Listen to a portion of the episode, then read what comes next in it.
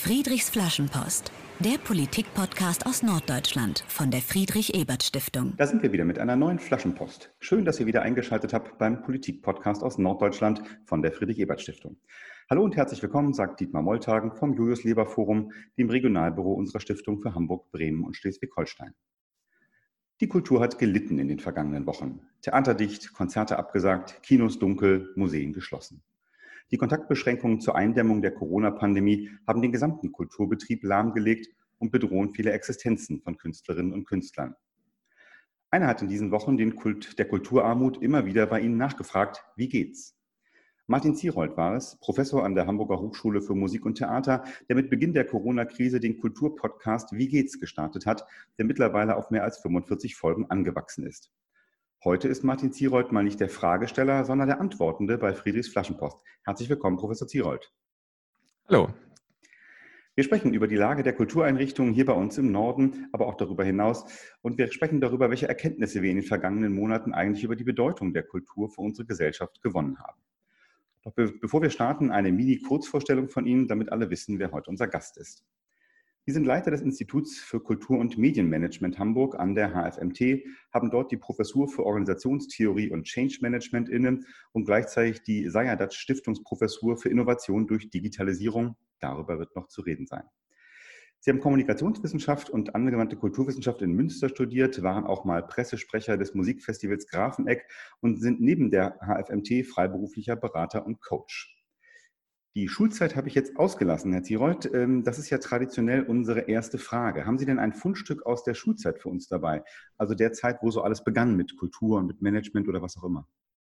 Ja, das ist äh, gar keine so leichte Frage gewesen. Ähm, man hat dann ja so 20 Jahre später nicht mehr so wahnsinnig viele Dinge direkt zur Hand griffbereit. Deswegen habe ich mir auch im Vorfeld Gedanken gemacht und ähm, habe es nicht rauskramen können, weil es irgendwo im Keller in einer Box versteckt ist. Aber was ich mitbringen wollen würde, wäre eine Schülerzeitung aus meiner ähm, Gymnasiumszeit gewesen. Ähm, denn das war tatsächlich vielleicht so ein Spielfeld äh, ganz früh, bei dem ich mich austoben konnte mit Dingen, die mich heute interessieren. Wir haben da ganz viele Interviews gemacht, ähm, wo ich ganz oft auch mit dabei war. Wir haben aber auch ähm, ein bisschen so rumexperimentiert, ähm, beispielsweise mit einem Projekt, das mich bis heute immer wieder gerne dran denke. Da haben wir ähm, Interpretationen von Gedichten geschrieben oder auch äh, aus irgendwelchen Anthologien, ähm, Frankfurter Anthologie, Marcel Reich-Ranitzky und sowas rausgesucht und Lehrern gegeben und gesagt, wow. schreibt mal das Gedicht zu dieser Interpretation. Also den Auftrag umgedreht, den sonst wir Schüler äh, und Schülerinnen hatten. Ähm, Hat und da das war einfach mitgemacht? Eine, ja, wir hatten einen ganz fantastischen Deutschlehrer, äh, Uli Neuss, der leider vor ein paar Jahren gestorben ist, ähm, der ein, zwei herausragende Gedichte zum Beispiel geschrieben okay, hat darauf. Nicht schlecht, nicht schlecht. Ähm, und das war also wirklich, es war so ein spielerischer Umgang mit, mit Kreativität, äh, mit Schreiben, mit Sprache, aber letztlich auch schon mit Digitalmedien. Ich habe Abi 97 gemacht. Wir hatten eine Internetseite unserer Schülerzeitung gebaut äh, in schlecht. den Jahren davor. Also auch so frühe digitale Elemente, da steckte da irgendwie einiges drin. Also ich hätte das so gar nicht vorher formuliert, aber Ihre Frage vorab hat ja den Impuls gegeben und dann habe ich das auf einmal darin durchaus so als große Linie entdecken können. Danke, spannend. Und es ist lustig, dass Sie sagen, ne, früher hat man für Schülerzeitung Interviews gegeben. Das war der gute alte geschriebene Podcast, würde man heute sagen. Ne? Genau. Und heute mache ich eben dann die Wie geht's Folgen. Ja, vielen Dank für diesen äh, ersten Einstieg und den Einblick, wie es äh, es mal angefangen hat. Äh, heute machen Sie Kulturmanagement, äh, lehren das natürlich auch. Äh, und ja, ich würde gerne mal mit einer ganz grundsätzlichen Frage anfangen. Was, was verstehen Sie denn eigentlich unter Kultur? Das ist eine riskante Frage, das einem Hochschullehrer zu stellen, weil ich jetzt natürlich äh, zu einem 90-minütigen Vortrag anheben. Was verstehe ich unter Kultur, ähm, ist sich nicht mit einem, einer Definition zu beantworten. Kultur ist ein unglaublich äh, weiter Begriff. Ähm, ich habe in meinen frühen Jahren in der Wissenschaft immer so dieses Bedürfnis nach Definitionen gehabt, auch, glaube ich, aus einer Absicherung.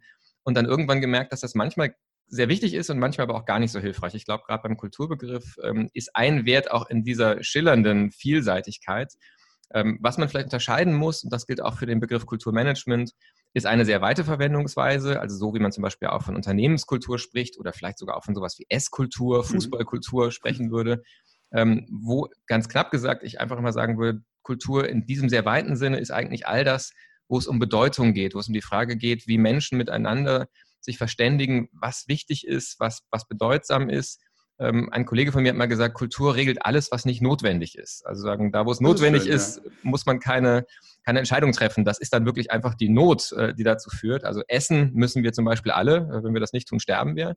Aber was wir essen, wie wir essen, das ist dann sofort ein Feld von Kultur, weil das eben nicht notwendig ist. Wir sind nicht gezwungen, alle eine bestimmte Sache zu uns zu nehmen. Und ähm, in diesem weiten Sinne ist tatsächlich eigentlich alles Menschliche, was nicht notwendig ist, ist dann auch Gegenstand von Kultur. Kultur im engeren Sinne, ähm, wie es auch zum Beispiel im Begriff des Kulturmanagements verstanden wird, bezieht sich dann auf Kunst und Kultur. Ähm, als das Fach gegründet worden ist, vor über 30 Jahren, ähm, hat man vor allen Dingen an die Hochkultur gedacht, Theater, Museen, Orchester und die Frage, wie die eigentlich gut von innen organisiert werden können. Und auch wenn man im Alltag Kultur sagt, meint man natürlich manchmal genau das. Wenn man sagt, ich habe mal wieder Lust auf Kultur, dann ist damit oft gemeint, ich will mal wieder ins Theater oder vielleicht auch ins Kino gehen.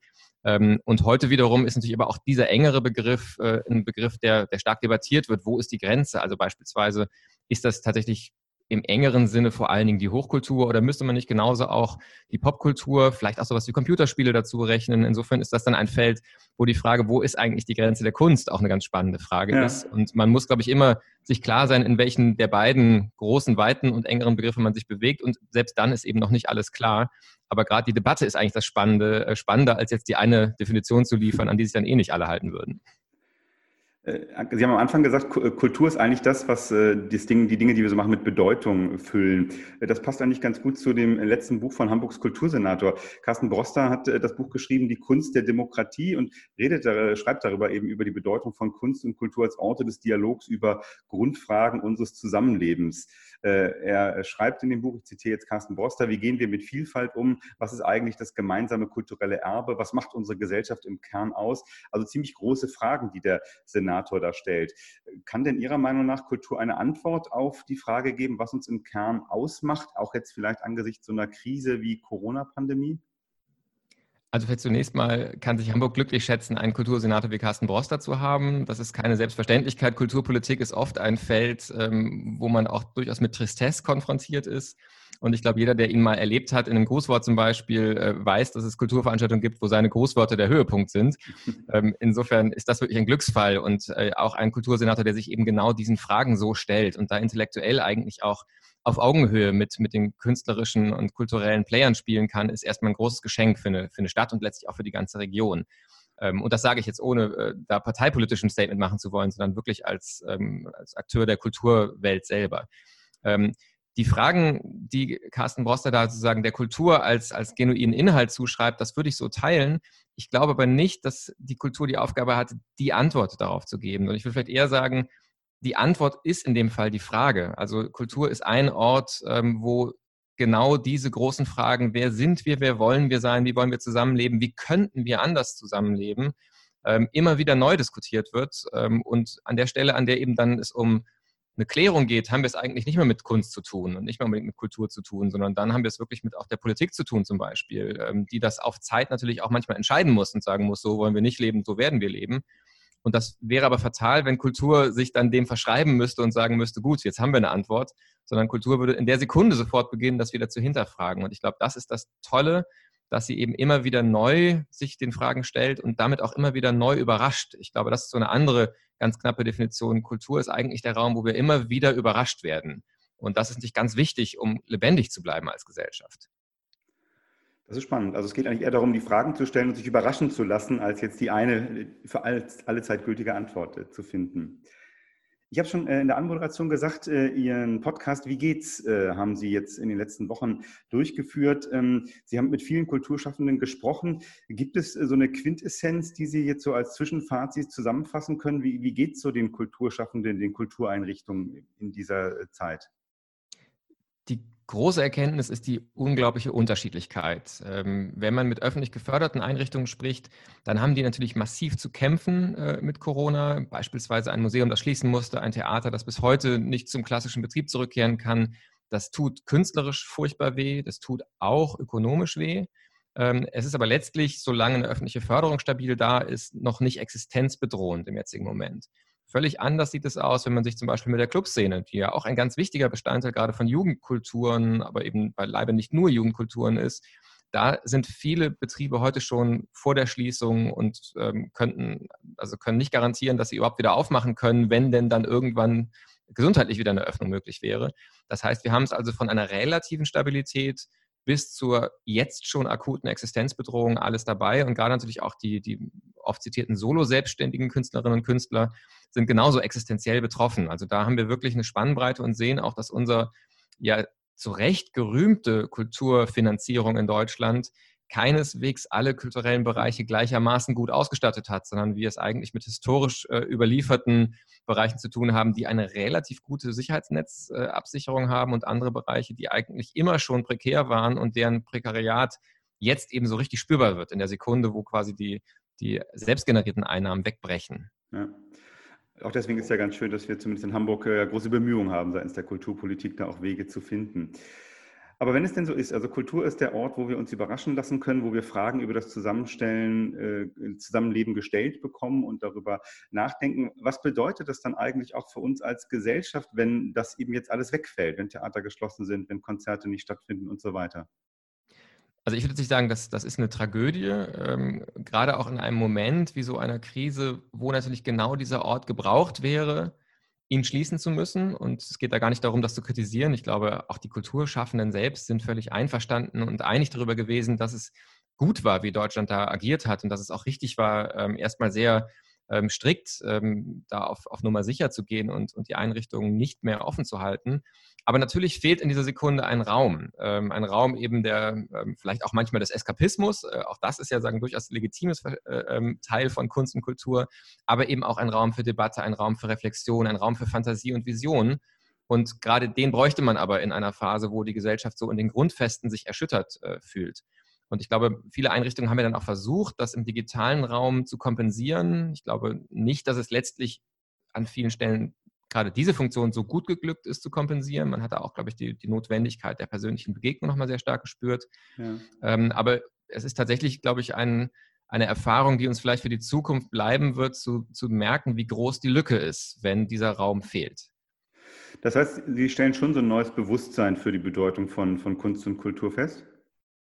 Also in der Breite ist das schwer zu sagen. Man müsste das eigentlich seriöserweise vielleicht mit einer Meinungsumfrage oder anderen Instrumenten beforschen, um da jetzt wirklich eine, eine empirisch saubere Aussage dazu zu machen. Aber ich habe schon den Eindruck, dass es jedenfalls in bestimmten gesellschaftlichen Feldern und nicht nur in denen, die sowieso ganz kulturaffin sind, es so ein, eine Akzeptanz gibt, dass jedenfalls dieser Bereich nicht einfach wegbrechen darf, sagen wir es mal ja. so. Das ist eine sehr, ähm, vielleicht minimale Schwelle, aber es ist immerhin eine Schwelle, glaube ich, die wir erreicht haben. Ja.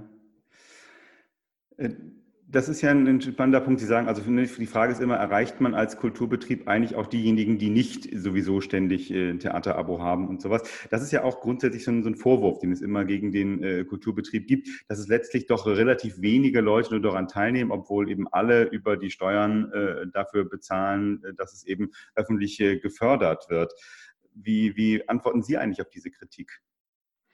Ich finde zunächst mal die Kritik nicht völlig unberechtigt. Und ich glaube, dass ein Fehler, den man in der Kultur, wenn man das überhaupt so vereinheitlichend im Singular jetzt sagen kann, ähm, aber sagen, ein Diskurs, den es immer wieder gibt, den ich für falsch halte, ist so diese Haltung, dass es uns gibt, ist wichtig und darüber auch nur zu diskutieren, ist schon ein Affront. Ähm, also diese Selbstverständlichkeit, da einen Anspruch auf öffentliche Förderung zu haben, die halte ich für gefährlich, weil wir einfach auch in den letzten Jahren immer wieder gesehen haben, dass Bereiche, die das für selbstverständlich halten, dann irgendwann lernen mussten, dass es keineswegs selbstverständlich ist und dass man gut daran tut, immer wieder auch neu zu erklären, was der eigene gesellschaftliche Beitrag ist. Und beispielsweise auch die genannten ähm, Debattenbeiträge von Carsten Broster, glaube ich, tragen genau dazu bei, das zu zeigen, was kann denn die Bedeutung von Kultur sein und warum ist es wichtig, sie öffentlich zu finanzieren. Ähm, was wir gesehen haben und was, glaube ich, diskussionsbedürftig ist, ist, dass eben die Finanzierung sehr unterschiedlich in verschiedene Bereiche geht und keinesfalls so verteilt, wie vielleicht die gesellschaftliche Nutzung ist. Das muss auch nicht so sein. Also nirgendwo ist ja festgeschrieben, dass man nur das fördern soll, was auch von der Breite genutzt wird. Ähm, es gibt viele gesellschaftliche Bereiche, die finanziert werden. Ähm, genau. Wobei da interessanterweise viele Kulturbetriebe immer auch sagen, die Fußball-Bundesliga hat weniger Besucher, als äh, es die deutschen Theater in Summe haben. Ich halte das aber auch für einen gefährlichen Vergleich. Ich glaube, eine Volksabstimmung würde ein klar anderes Ergebnis pro Fußball-Bundesliga geben.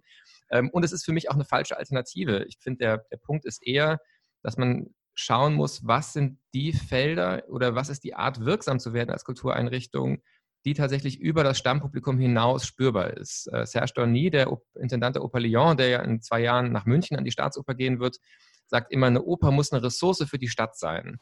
Und wenn irgendwann die Stadt kein Geld mehr hat und sagt, wir müssen die Oper schließen oder wir müssen drastisch sparen, dann ist nicht so entscheidend, dass das Abo-Publikum sagt, das geht nicht, weil das Abo-Publikum sagt das sowieso.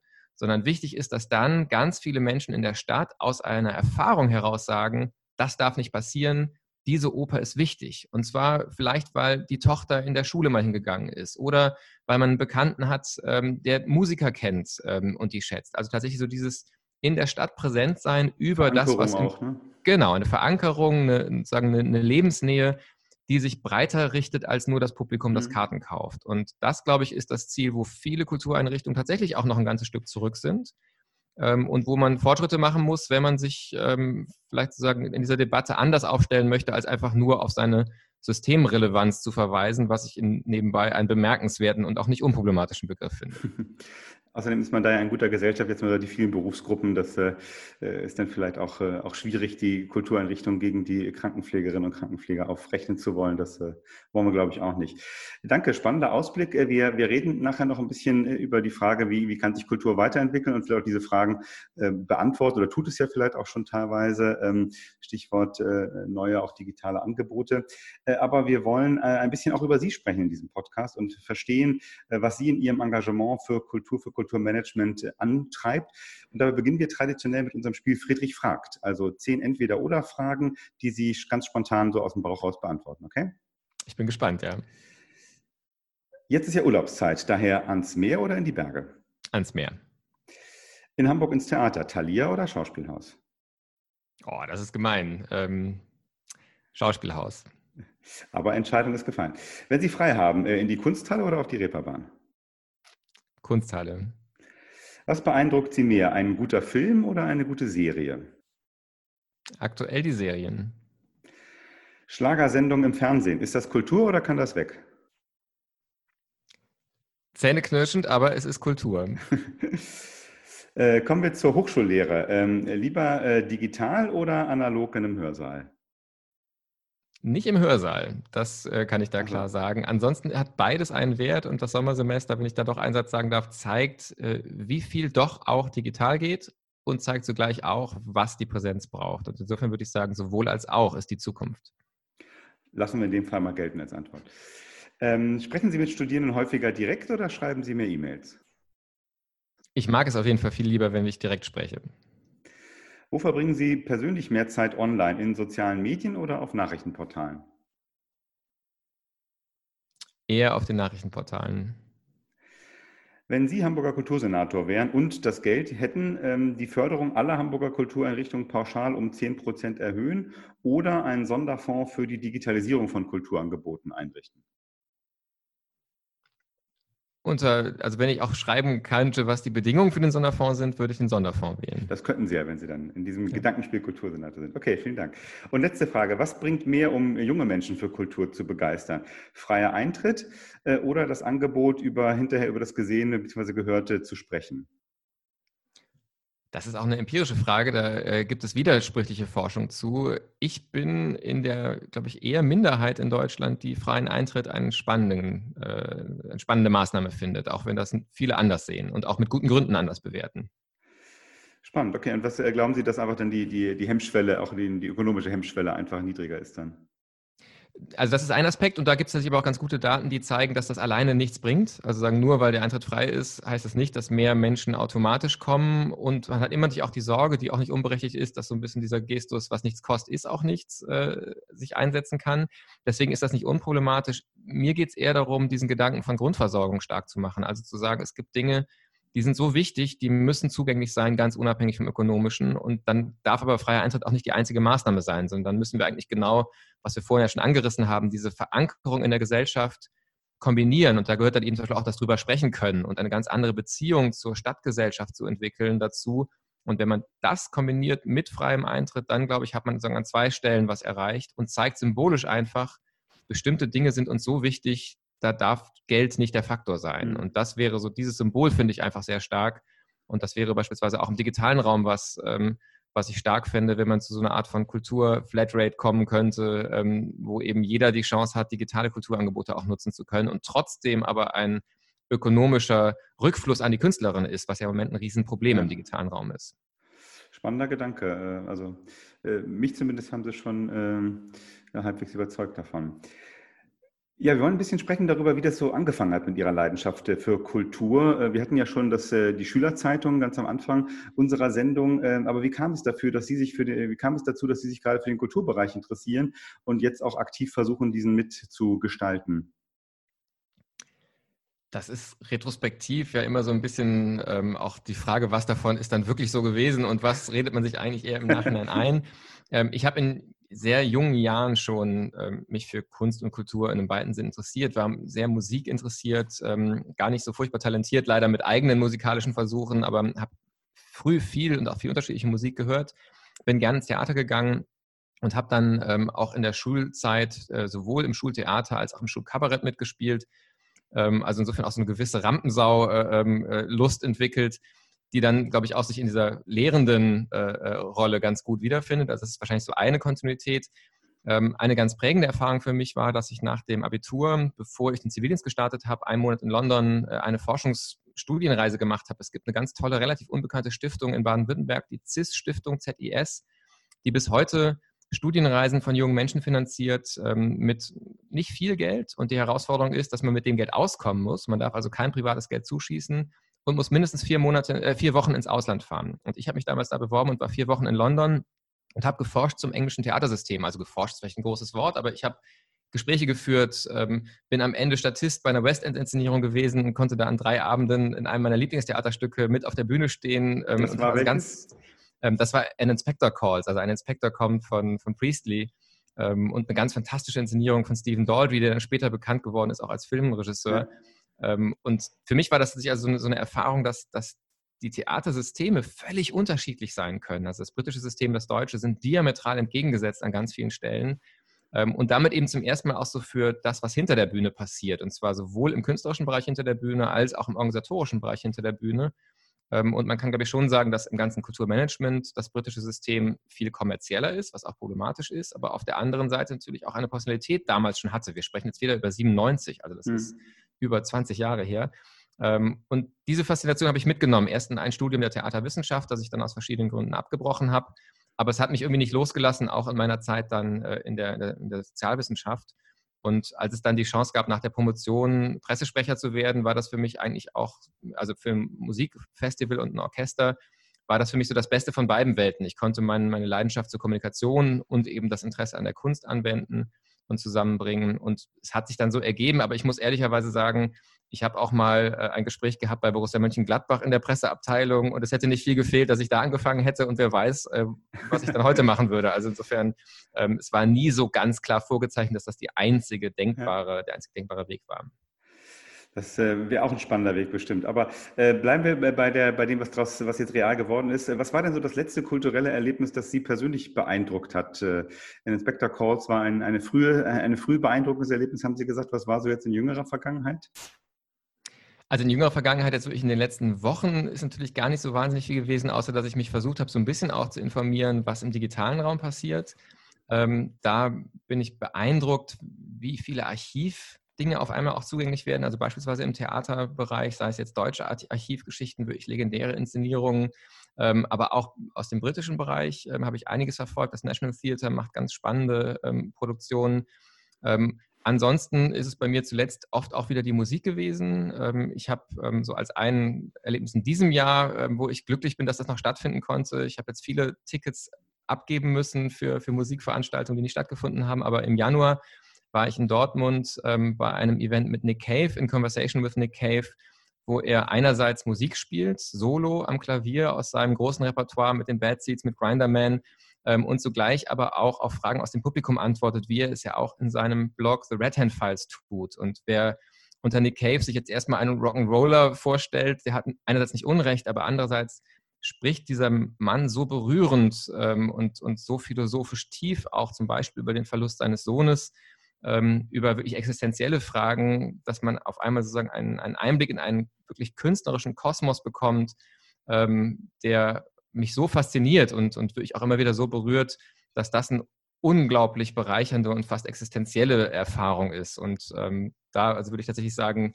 wer den nicht kennt, also wer nicht zum Beispiel die Red Hand Files von Nick Cave kennt ähm, und ein Fable für sowas hat, ähm, auch literarisch, auch poetisch, das ist ein echter Tipp und war eine tolle Konzertveranstaltung.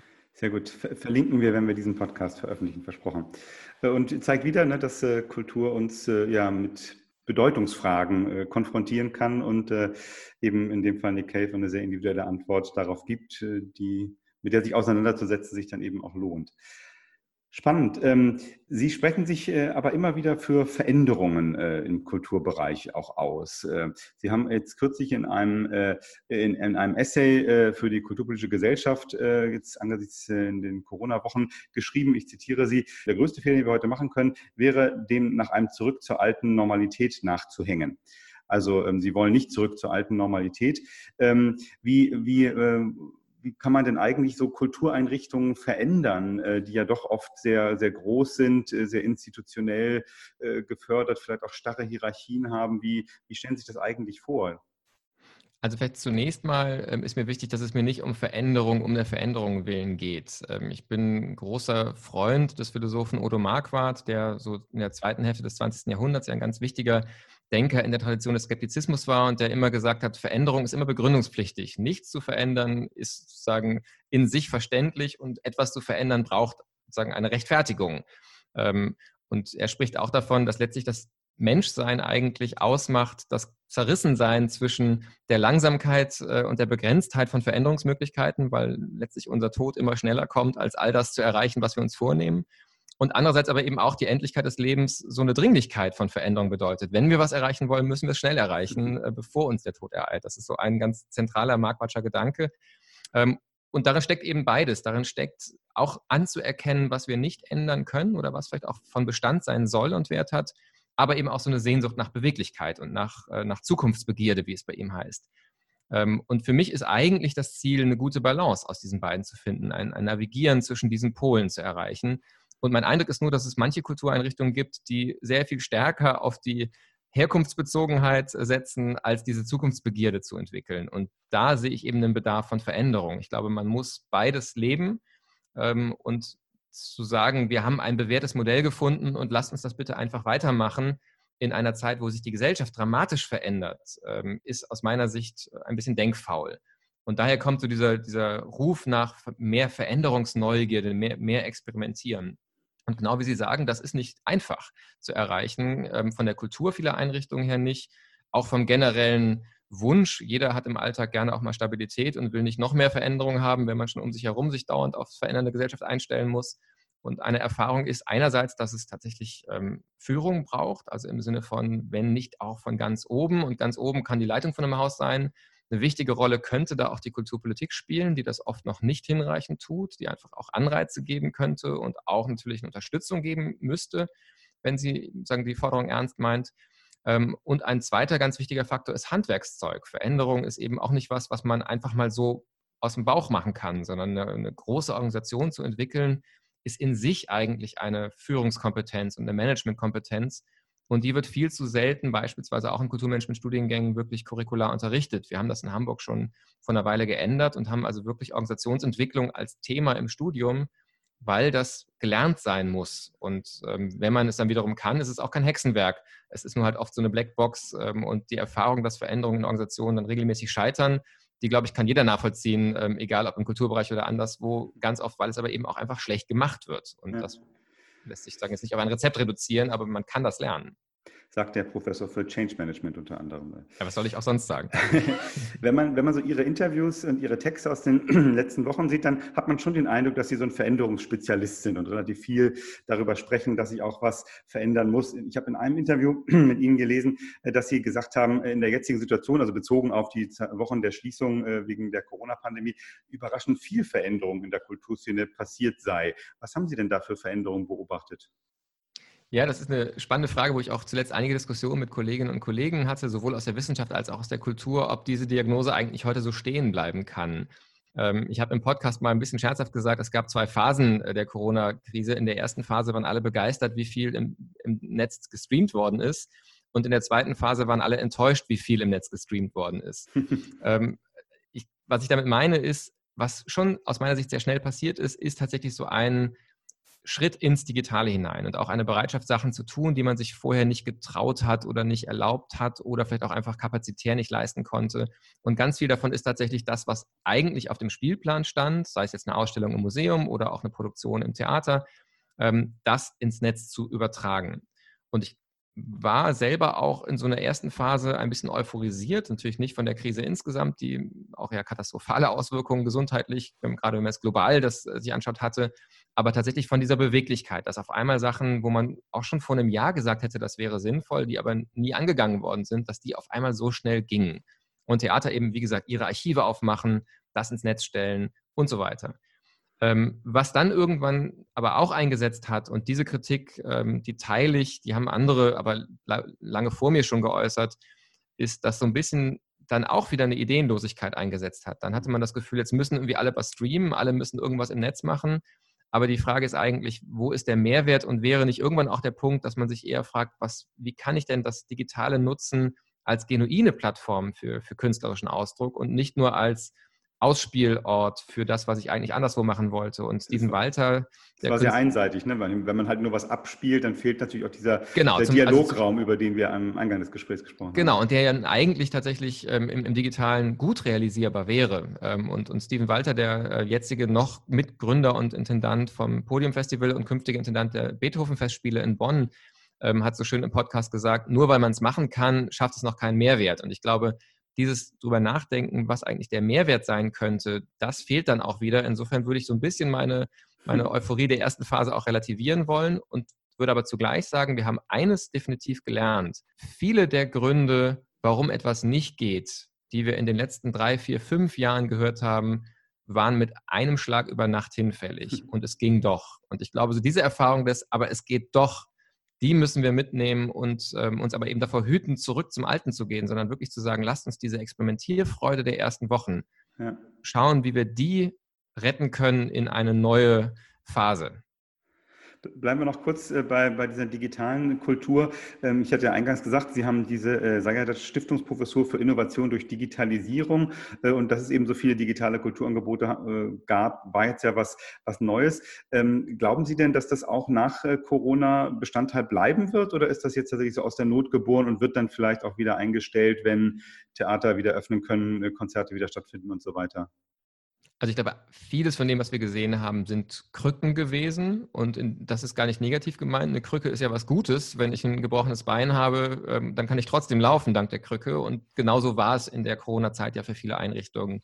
Das, was man eigentlich machen wollte, ging nicht. Aber mit der Krücke ähm, Streaming zum Beispiel konnte man dann zumindest etwas machen und auch ein bisschen einfach sichtbar bleiben und in Kontakt bleiben.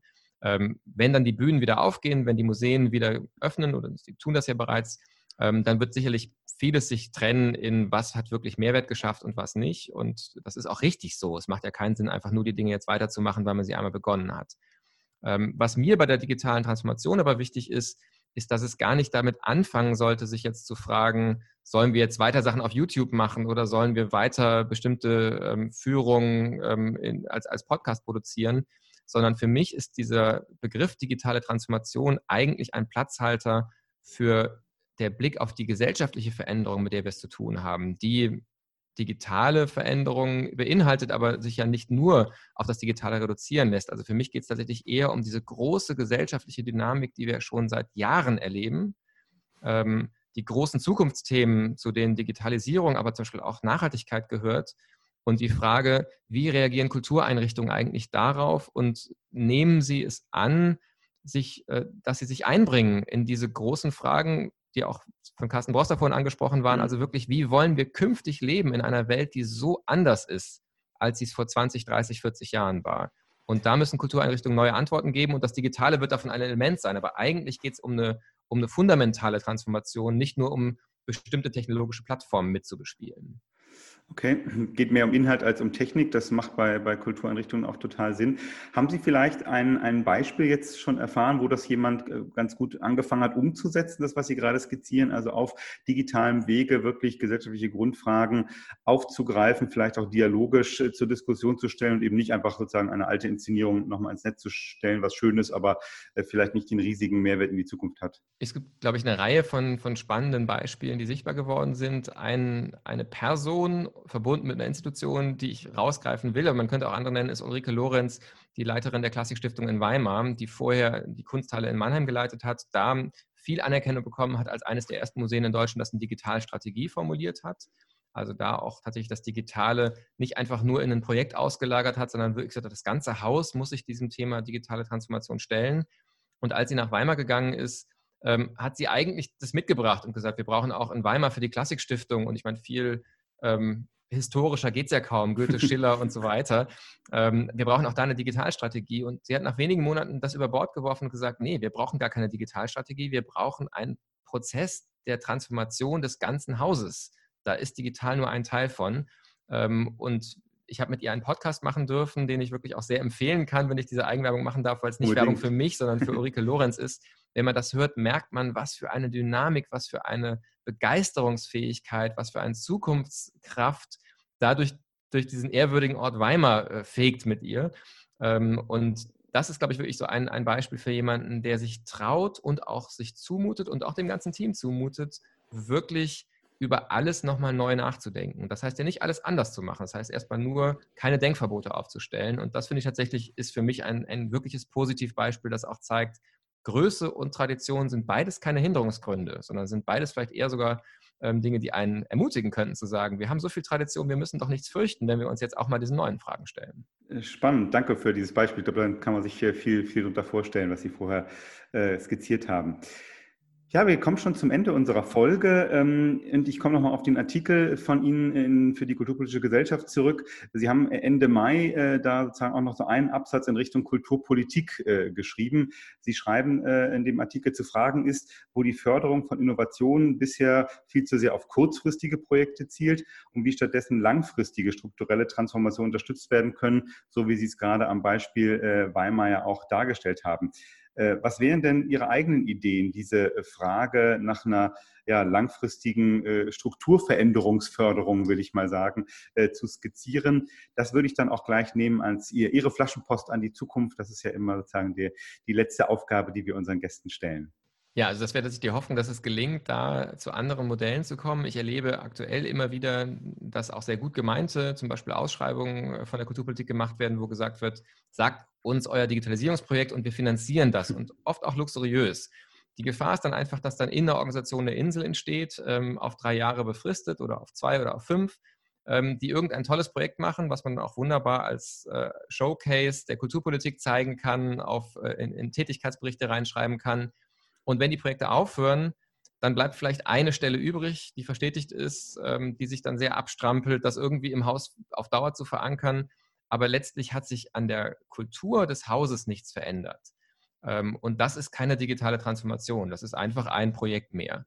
Hm. Ähm, und die Herausforderung ist einerseits tatsächlich über nachhaltige, strukturverändernde Maßnahmen nachzudenken und dabei aber auch im Mindset, in der Haltung dem Digitalen angemessener zu werden. Das heißt beispielsweise, wenn ich Experimente fördern möchte, dann muss ich Arten zu fördern finden, in denen Scheitern erlaubt ist. Wo ich also nicht Sachen beantrage, von denen ich von vornherein schon weiß, am Ende kann ich sagen, ich habe es auch geschafft, ähm, sondern ich eigentlich gerade dann Geld bekommen müsste, wenn ich sage, wir haben diese verrückte Idee.